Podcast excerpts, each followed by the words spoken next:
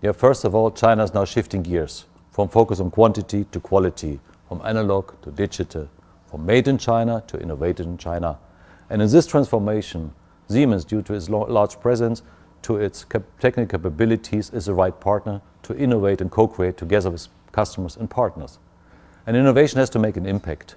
So we have now established 21 R&D centers, are having 5,000 R&D and engineering staff, and they are developing innovations that are practically applicable and addressing demands for specific industry, either from manufacturing, from infrastructure, or the energy industry.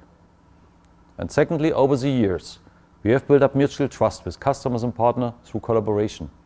In the manufacturing industry alone, we have enabled digital transformation of hundreds of Chinese enterprises. We share resources, opportunities, and risks.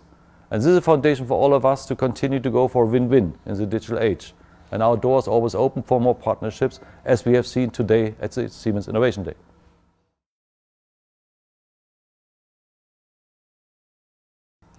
I'm very proud to say that our ecosystem is really taking shape across the country.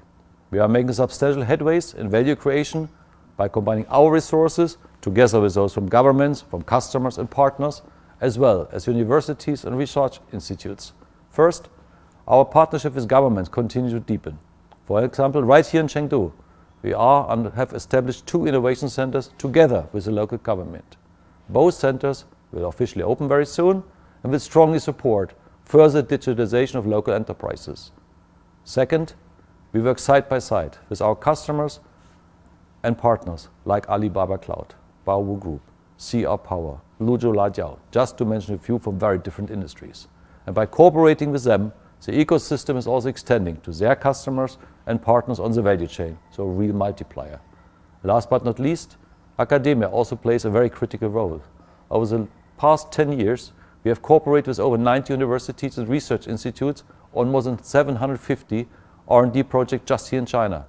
Earlier today, we extended our cooperation with Tsinghua by signing an agreement of energy internet technology and applications. So it's going to be an ecosystem where everybody contributes and everyone wins in the digital age.